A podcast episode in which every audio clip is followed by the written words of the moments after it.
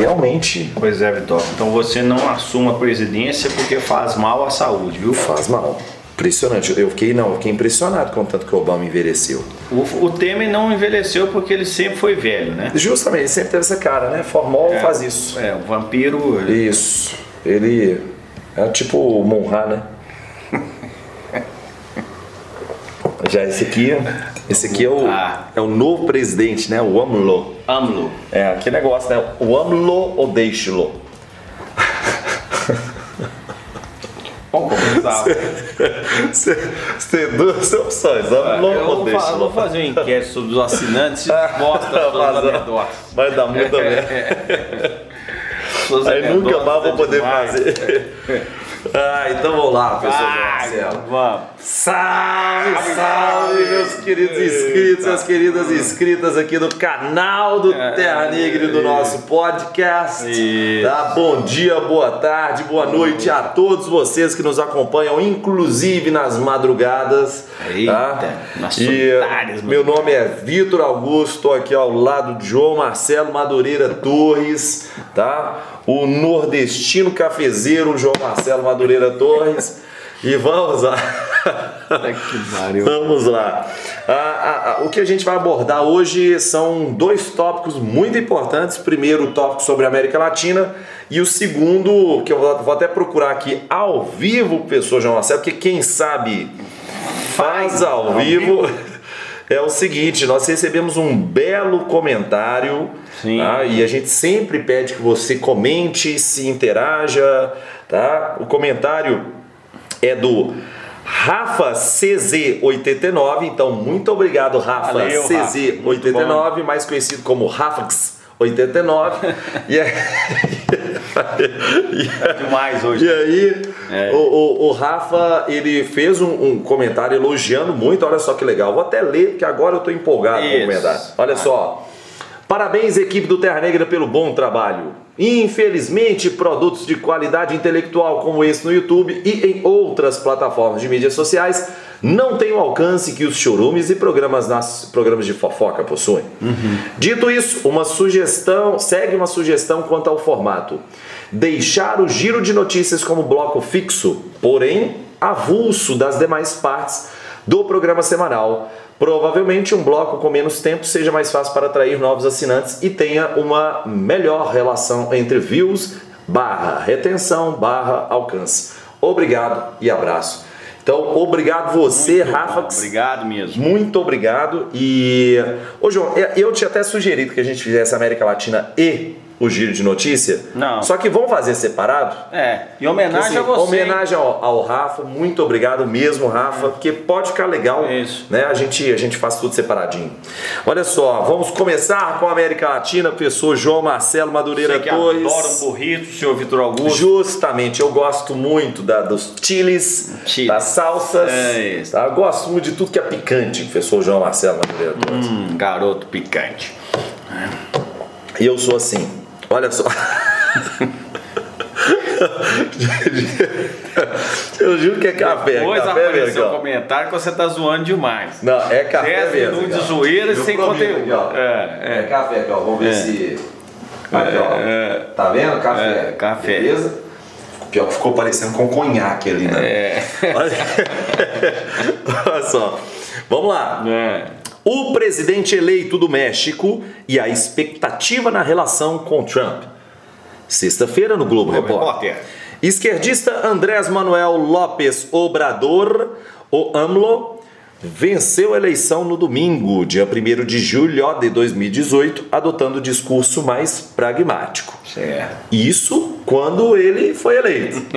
Antes de ser eleito, o discurso não era tão pragmático assim como a gente vai abordar aqui, professor João Marcelo Madureira Torres. Fale-me mais sobre o Obrador, tá? Tô bem, grande. O Obrador, né? É, o Obrador, na verdade, tem até estão fazendo várias análises. A Deutsche Welle também fez uma análise parecida.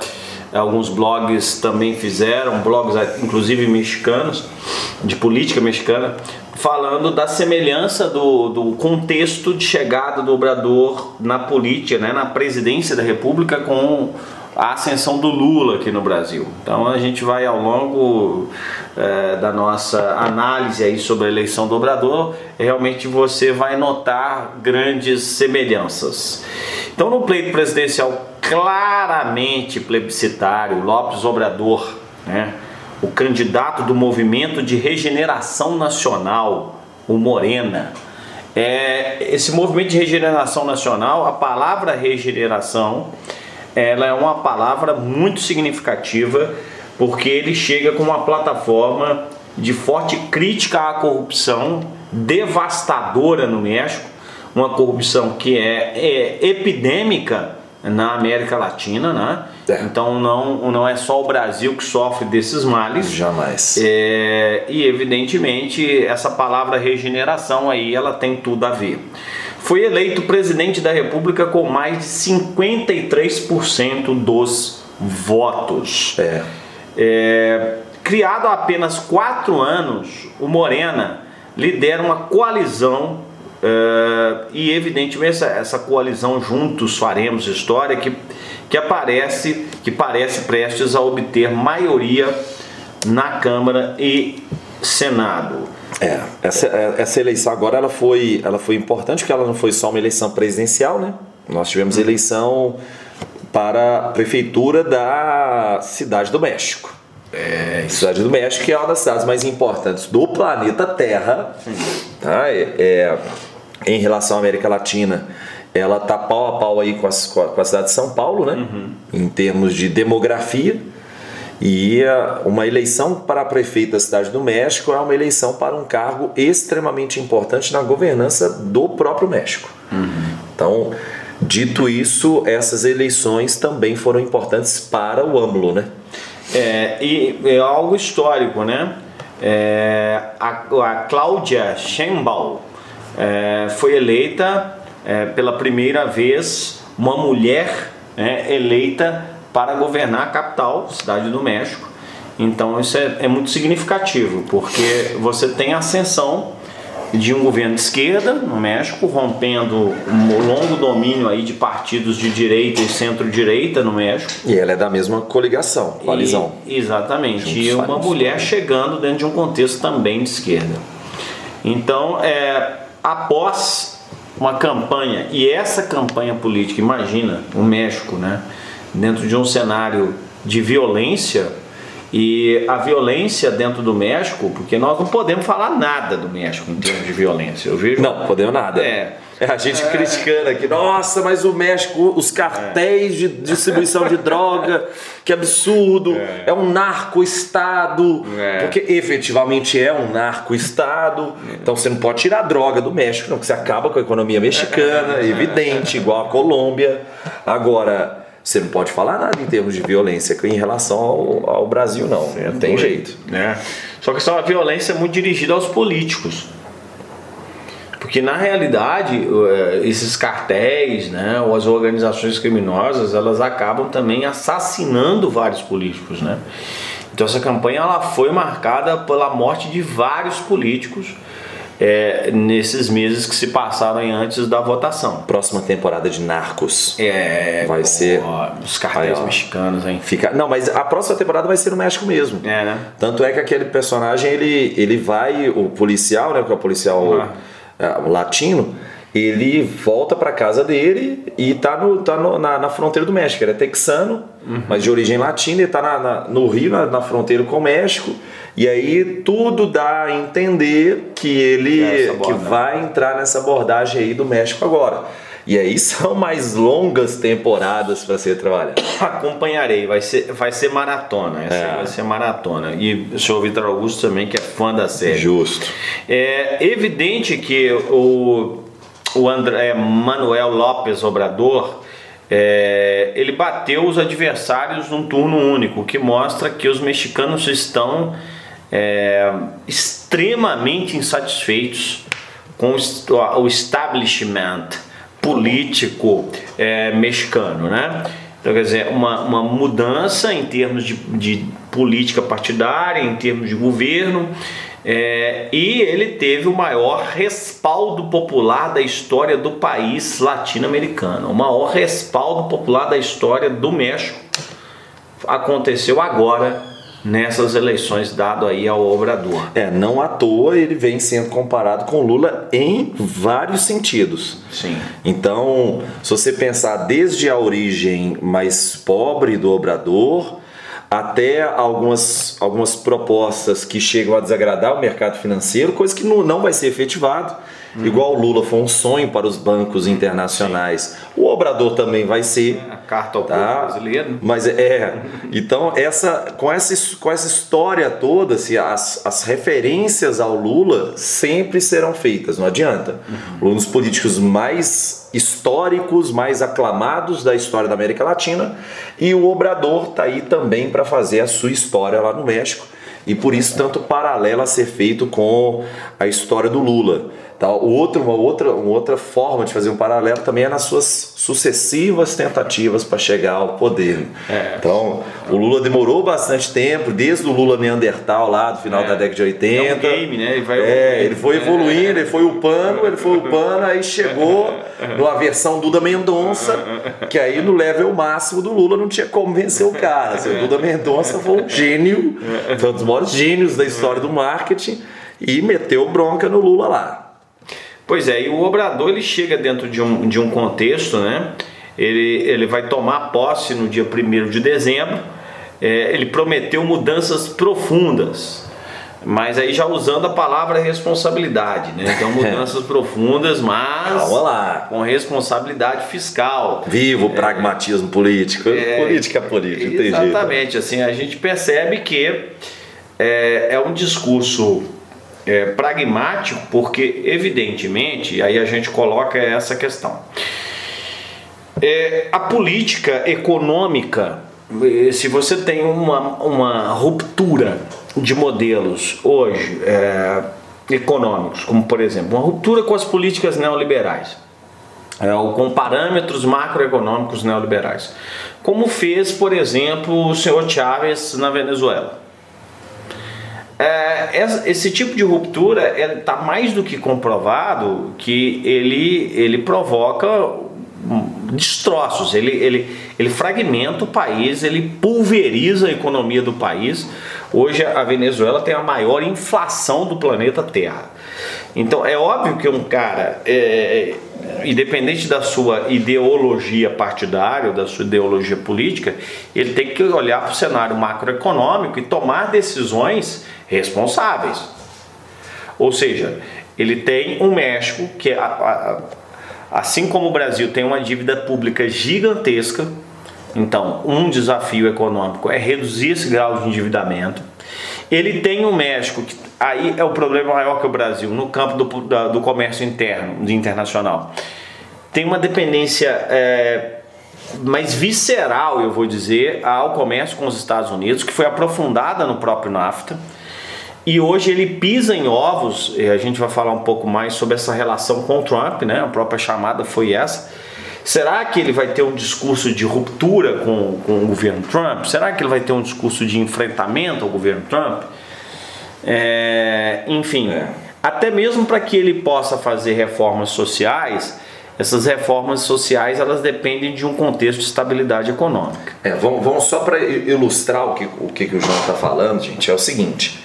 É uma situação realmente muito maluca. O, o, por mais que o obrador ele não ele, ele pregue no seu discurso e discurso de campanha é completamente diferente de pragmatismo político.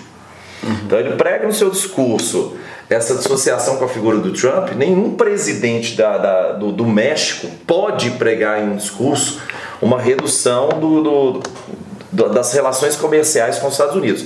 Não pode, gente, é simplesmente impossível. Vamos parar para pensar o seguinte: o México é o terceiro maior parceiro comercial dos Estados Unidos no mundo. Perde para a China, depois vem o Canadá uhum. e depois vem os Estados Unidos. Aí depois vem o México. Então, ok. Então você tem Estados Unidos com déficit comercial com a China, e aí vem a guerra comercial que a gente já cansou de trabalhar aqui. Sim. Estados Unidos tem déficit comercial com, com o Canadá, e aí vem mais guerra comercial com o Canadá também. E os Estados Unidos tem um déficit comercial com a, a, o México que é muito maior que o déficit comercial que tem com o Canadá.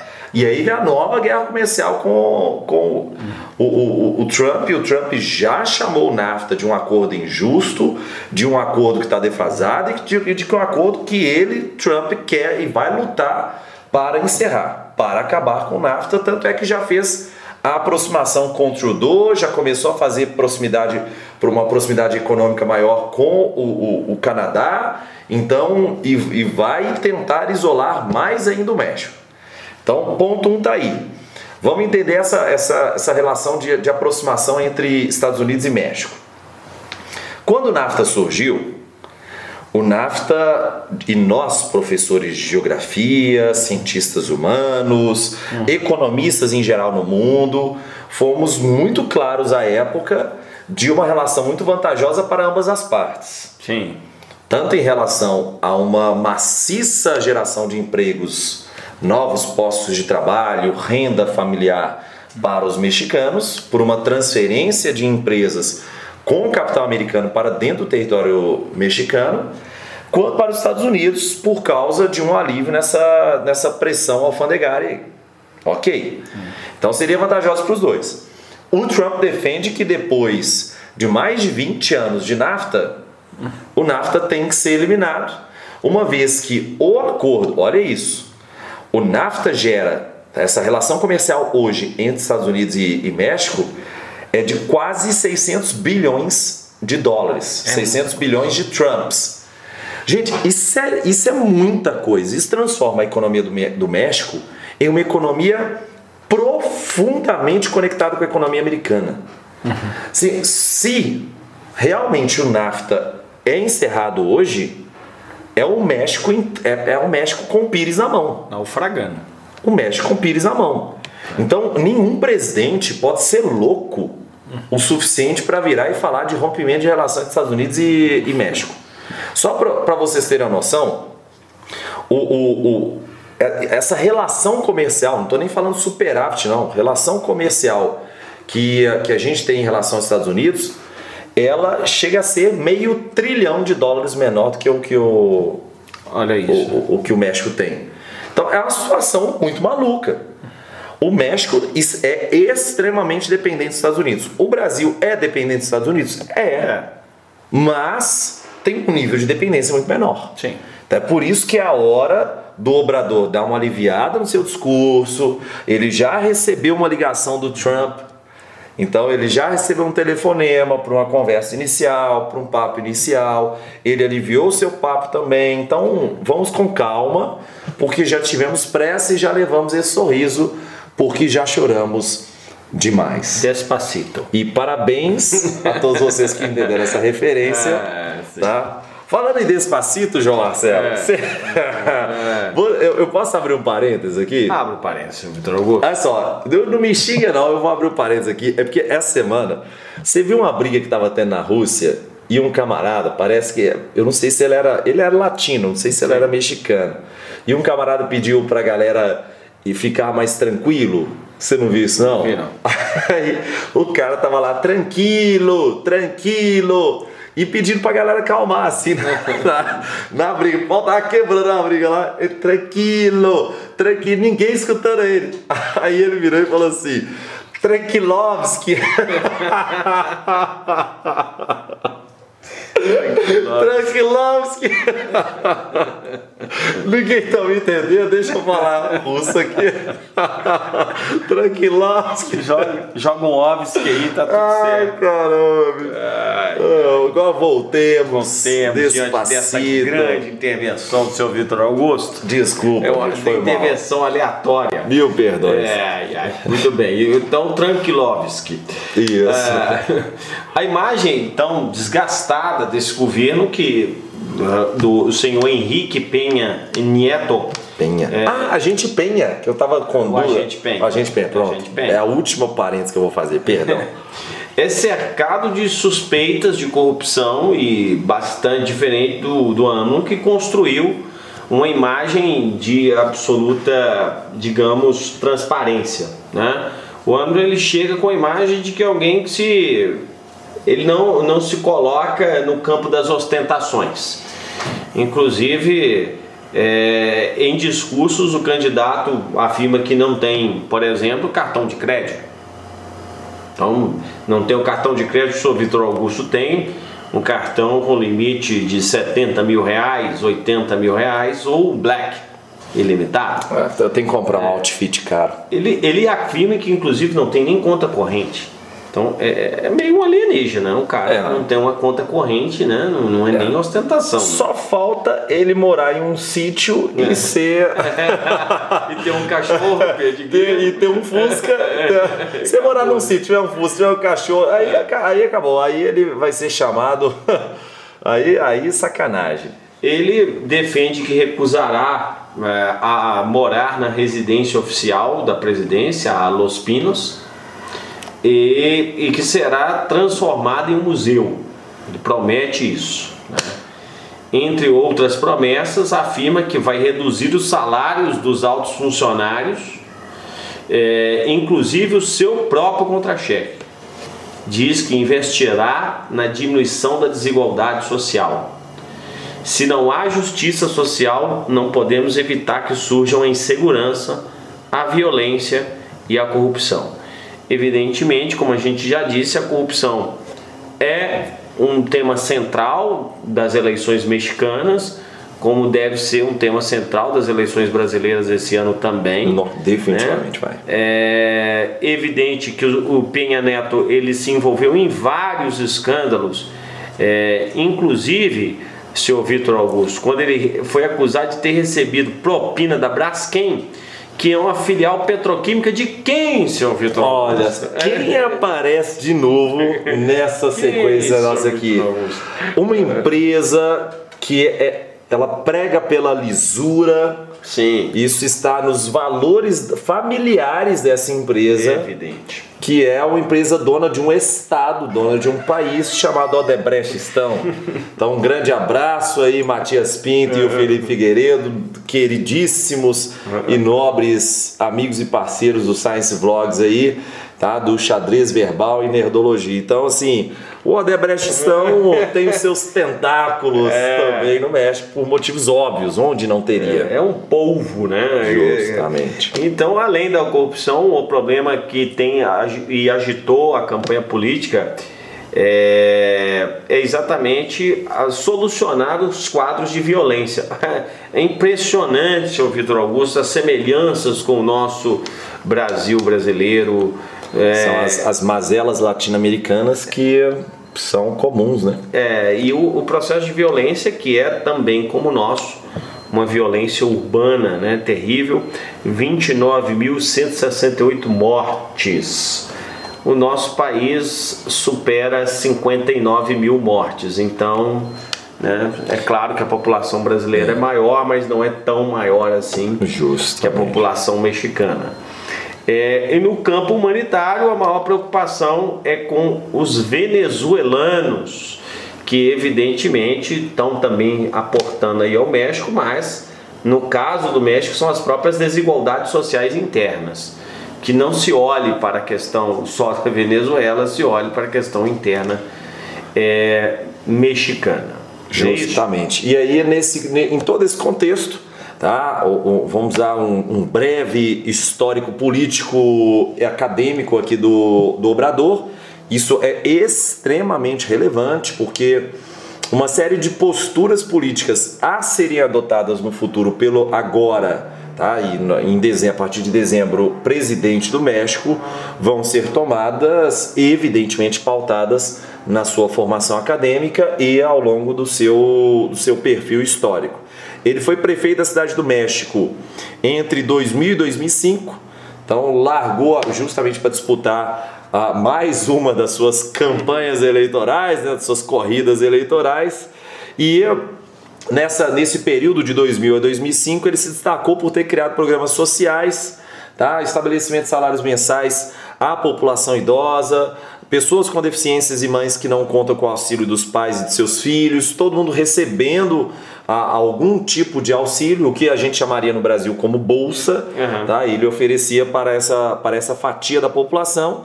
Tá? E mesmo com uma popularidade mais alta, ele não conseguiu atingir um, um, dos pontos mais nevrálgicos dessa, dessa corrida eleitoral, que é justamente a criminalidade. Então, a, a criminalidade continua sendo um problema desde lá do tempo do, do Obrador como prefeito da cidade. O presidente Obrador, o AMLO, tá? ele é formado em Ciências Políticas e Administração Pública, professor João Marcelo. Ele fez a, ele fez a João Pinheiro de lá, a é. Fundação Getúlio Vargas de lá, Tá? E na sua carreira política começou associado ao Partido Revolucionário Institucional, que é o partido do atual presidente Pinha, Penha Neto. Tá? E é interessante, tá? Como se o Lula começasse a sua carreira no PSDB e terminasse no, no PT. PT é. é bem, bem interessante essa situação. Tá? Alguma, alguma observação sobre esse presidente, o Obrador? Que fundou esse partido, que é o Moreno, mais, mais uma, uma referência também ao Lula, né? É, a, a ideia também que a, o México ele não tinha uma consolidação é, democrática, uma alternância política ah, é, que efetivamente consolidasse um ambiente democrático partidário, né? já que o PRI ele permaneceu ininterruptamente no poder de 1929 a 2000, imagine. Nu? Né? Então. Nossa senhora, o, o Emiliano Zapata e o Pancho Villa deve, deve ter tremido no, no, no, caixão esse tempo é, todo, né? É, e, e dos últimos 18 anos há uma certa alternância. E aí a eleição do Obrador mostra um amadurecimento da política partidária no México. É, é claro que a presença do Obrador é, e, e, essa questão da composição partidária é, é, o grande X da questão, fazendo referência à nossa coluna Band News, seu Vitor Justamente. 89.5 FM aqui em BH, se você estiver em BH. Então baixe o aplicativo é. Band Rádios em todo o país e procure na nas colunas, os colunistas da cidade de Belo Horizonte. Nós temos lá todos os dias às 6h45 da manhã é... a coluna X da questão. O senhor Vitor Augusto com a voz ah, de locutor de tá madrugada, tá sabe? de locutor de é good times. É, good times. good times. E aí, é evidente que o Obrador é, ele tem um posicionamento, né? É, ligado aí a essa, essa composição da esquerda ou da centro-esquerda mas, apesar de alguns setores da política interna mexicana acreditarem que ele vai ter governabilidade, outros já colocam que não, que ele teria apenas aí 35% do Congresso nas suas mãos, é, e o que coloca um desafio de articulação interna, como foi exatamente a composição do governo Lula aqui é, a ideia do abraço ao capeta, né? Então tem você jeito, tem né? que abraçar outros setores e às vezes politicamente antagônicos. Então ele vai ter que fazer algumas composições com a centro-direita mexicana, é, com o que seria o PMDB do México, né?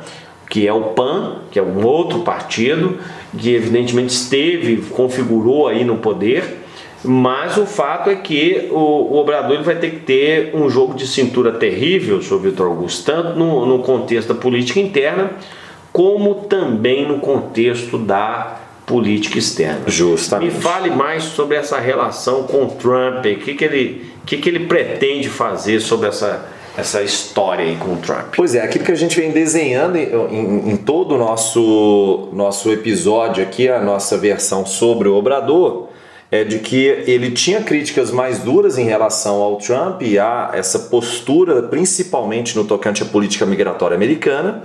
Inclusive, em 2017, o Obrador, o AMLO, chegou a publicar um livro. O livro tinha o título Ouça Trump. Tá? E nesse livro ele trabalha bastante com a situação dos imigrantes mexicanos, colocando, ponderando que esses trabalhadores são fundamentais para o exercício como força ativa de trabalho nos Estados Unidos, algo que é muito relevado tá, nas falas do Trump e de acordo com o, a própria fala do Obrador, tá, essas políticas do Trump seriam políticas racistas e hispanofóbicas. Tá? Entretanto, mesmo após essa, essas falas, que são falas muito mais agudas por parte do AMLO, ele, ao, tomar, ao, ao ser eleito, disse em, que acredita em uma fala bem mais moderada em relação ao Trump, ah, numa busca pelo diálogo e que agora a, a, situação vai se desenvolver em torno dessa questão migratória, tá? Coisa que do lado contrário, né, do, do outro lado do muro, vem o Trump dizendo que entre os seus planos ele queria fazer o México pagar pelo muro tá, na fronteira dos dois países. Tá? Isso que o, o Trump já defende desde o seu tempo de campanha. Tá? E é, essa, essa situação, João, é, é, é, beira, beira algo tragicômico. Sim. Não faz sentido nenhum na minha cabeça, assim, ninguém, eu já, eu já busquei alguma, alguma relação, alguma coisa relacionada a isso, mas hum. eu não achei o porquê que o México efetivamente tem que, tem que pagar por esse muro. É. Você, já, você já teve alguma ideia sobre isso? Por que, que um país tem que pagar pelo muro que o outro país está propondo? Sacou? É, não, de verdade. E aí, a, a, em relação a essa situação toda, a esse imbróglio entre Trump e México, tá? um dos conselheiros do Obrador, tá? já que o Obrador tem se mostrado bastante moderado nessa, nesses discursos, ele tem um conselheiro chamado Marcelo Ebrard, que também já foi prefeito da cidade do México, e de acordo com esse Marcelo Ebrard, tá? Ele não vê o Trump como lunático, mas alguém que está fazendo um plano político. Ou seja, isso tudo é, faz parte da jogatina política do Trump e que efetivamente é, faz parte das negociações, já que o Trump é mestre na arte de negociar, hum. faz, fa, faria parte dessa, desse jogo. É uma quase que uma, uma obra cênica do Trump quando ele fala que o México tem que pagar por isso. Então, talvez seja para aliviar, quem sabe, seu discurso em relação à opinião pública, de que os bilhões de dólares gastos na, nessa obra do muro tá, deveriam ser pagos pelo México. Então, ah, eu acredito muito nessa fala bem, bem branda do, do Marcelo Ebrard e do Obrador em relação a essa situação. Perfeito. É, o restante em relação ao NAFTA a gente já começou a trabalhar aqui, a gente já desenhou bastante coisa, né? Que seria a, a, a opinião tá, de, do Trump em relação ao NAFTA, do NAFTA ter sido um acordo catastrófico e injusto. Então, o Trump desejando ampliar as barreiras comerciais em relação ao México, professor João Marcelo Madureira Torres. Muito bem, é, eu particularmente vejo que a chegada do, do Obrador ao cenário político mexicano é, ele coloca vários pontos de interrogação, não só na questão da política interna mexicana, né? por exemplo, alguns desafios, entre os desafios que a gente colocou, qual vai ser a posição é, do Obrador em relação aos setores como o, o, os zapatistas na província de Chiapas. Pois é. é. Qual vai ser a relação do Obrador com, com esses setores mais à esquerda da política mexicana? É, qual vai ser a relação ou qual vai ser a política de repressão do Obrador a, ao perigoso sistema de, de distribuição de drogas é, dentro do México? Qual vai ser a política do Obrador em relação à repressão da migração centro-americana que usa o México como ponte para chegar à fronteira com os Estados Unidos? Porque aí a gente não está falando só de uma migração mexicana, mas também de uma migração centro-americana. Então são muitos desafios. Eu estava até falando com, com o Vitória aqui que estamos vendo a, a expressão relativamente suave aí do seu obrador. Daqui a 4, 5 anos eu quero ver Nossa. a sua expressão. A gente vai tá divulgar uma foto dele aqui daqui a 4, 5 anos, provavelmente. No nosso semanário, daqui a 4 anos, você vai ver a foto é. do obrador todo detonado, definitivamente. 240. Justamente. e aí, eu, eu tenho para mim uma coisa, João Marcelo, para eu Sim. encerrar agora. Uh, eu, eu tenho. Isso é uma opinião minha, tá? E uma conjectura sobre o que pode acontecer. Eu acredito que em relação a esses três pontos que você colocou, tanto as alas mais à esquerda do México, como os zapatistas em Chiapas, quanto em relação à questão migratória dos centro-americanos, uh, quanto em relação à situação do, do, do cartel de drogas, distribuição de drogas. Eu acredito que ele vai fazer a mesma coisa que o Lula fez no Brasil. Eu acredito que ele vai abraçar o capeta, acredito que ele vai tentar fazer o máximo de conexões com o PAN, que uhum. ele vai uh, tentar minimizar essa situação com os, a, a, ala mais à esquerda lá em Chiapas. O Lula não conseguiu fazer isso aqui, ele tem uma, algumas críticas muito duras por parte das alas mais à esquerda, como PSOL, como PSTU, como outras, PCdoB e por aí vai. E ele recebe críticas muito duras em relação a isso, a programas sociais mais efetivos, por exemplo, como o Minha Casa Minha Vida, projetos de reforma urbana que não vieram, tanto é que fizeram com que o, o Boulos crescesse tanto. Eu acredito que vai ser a mesma coisa que o Lula fez, traduzindo, trocando em miúdos. Por parte da, em relação ao cartel de drogas. Cartel de drogas é tão benéfico para a economia dos caras gera problema fortíssimo em relação à questão de violência urbana, mas é tão benéfico para a economia que eu duvido muito que ele vá, que ele vá alterar a situação de forma muito aguda. Eu duvido muito. E em relação a essa questão dos, da migração dos centro-africanos, eu dos centro-americanos, eu acho que é nesse ponto que ele pode mexer mais, porque ele está mexendo com a população pobre. E aí, a, o fato de, isso pode virar até um acordo. Isso, de novo, gente, é uma opinião minha, tá? Isso pode virar até um acordo com o Trump que seria muito positivo, seria muito bem visto pela comunidade americana. Então eu, eu aumento a minha força nas minhas fronteiras, reduzo bastante a imigração de latinos em direção ao seu país. Eu me comprometo a isso e você mantém o NAFTA aqui com esse superávit que a gente tem que é um superávit de dezenas de bilhões de, de dólares. Então, é. a, a, a, eu acho que ele, ele vai para o lado do pragmatismo mesmo. Ele, é, assim, ele vai igual, jogar o jogo. Ele vai jogar o jogo, gente. Eu, eu vi, de verdade, eu, eu gosto de ver tá, essas posturas diversas da, da, da, da mídia em relação a essa eleição do Obrador. E eu vi uma postura da Jovem Pan, tá, de vários outros, inclusive da Jovem Pan, Jovem Pan assumidamente ela tem posturas mais voltadas à direita e, consequentemente, foi o Marcelo Madureira que começou a, a falar um tanto de coisa. O Madureira, ele tem uma postura que ele não esconde de ninguém. Meu primo, né? Sacou? É. Uhum. Ele tem uma postura que não esconde de ninguém e, e, o pessoal começou a falar do esquerdismo na América Latina, do esquerdismo lá no México, que isso é ruim, que isso é negativo.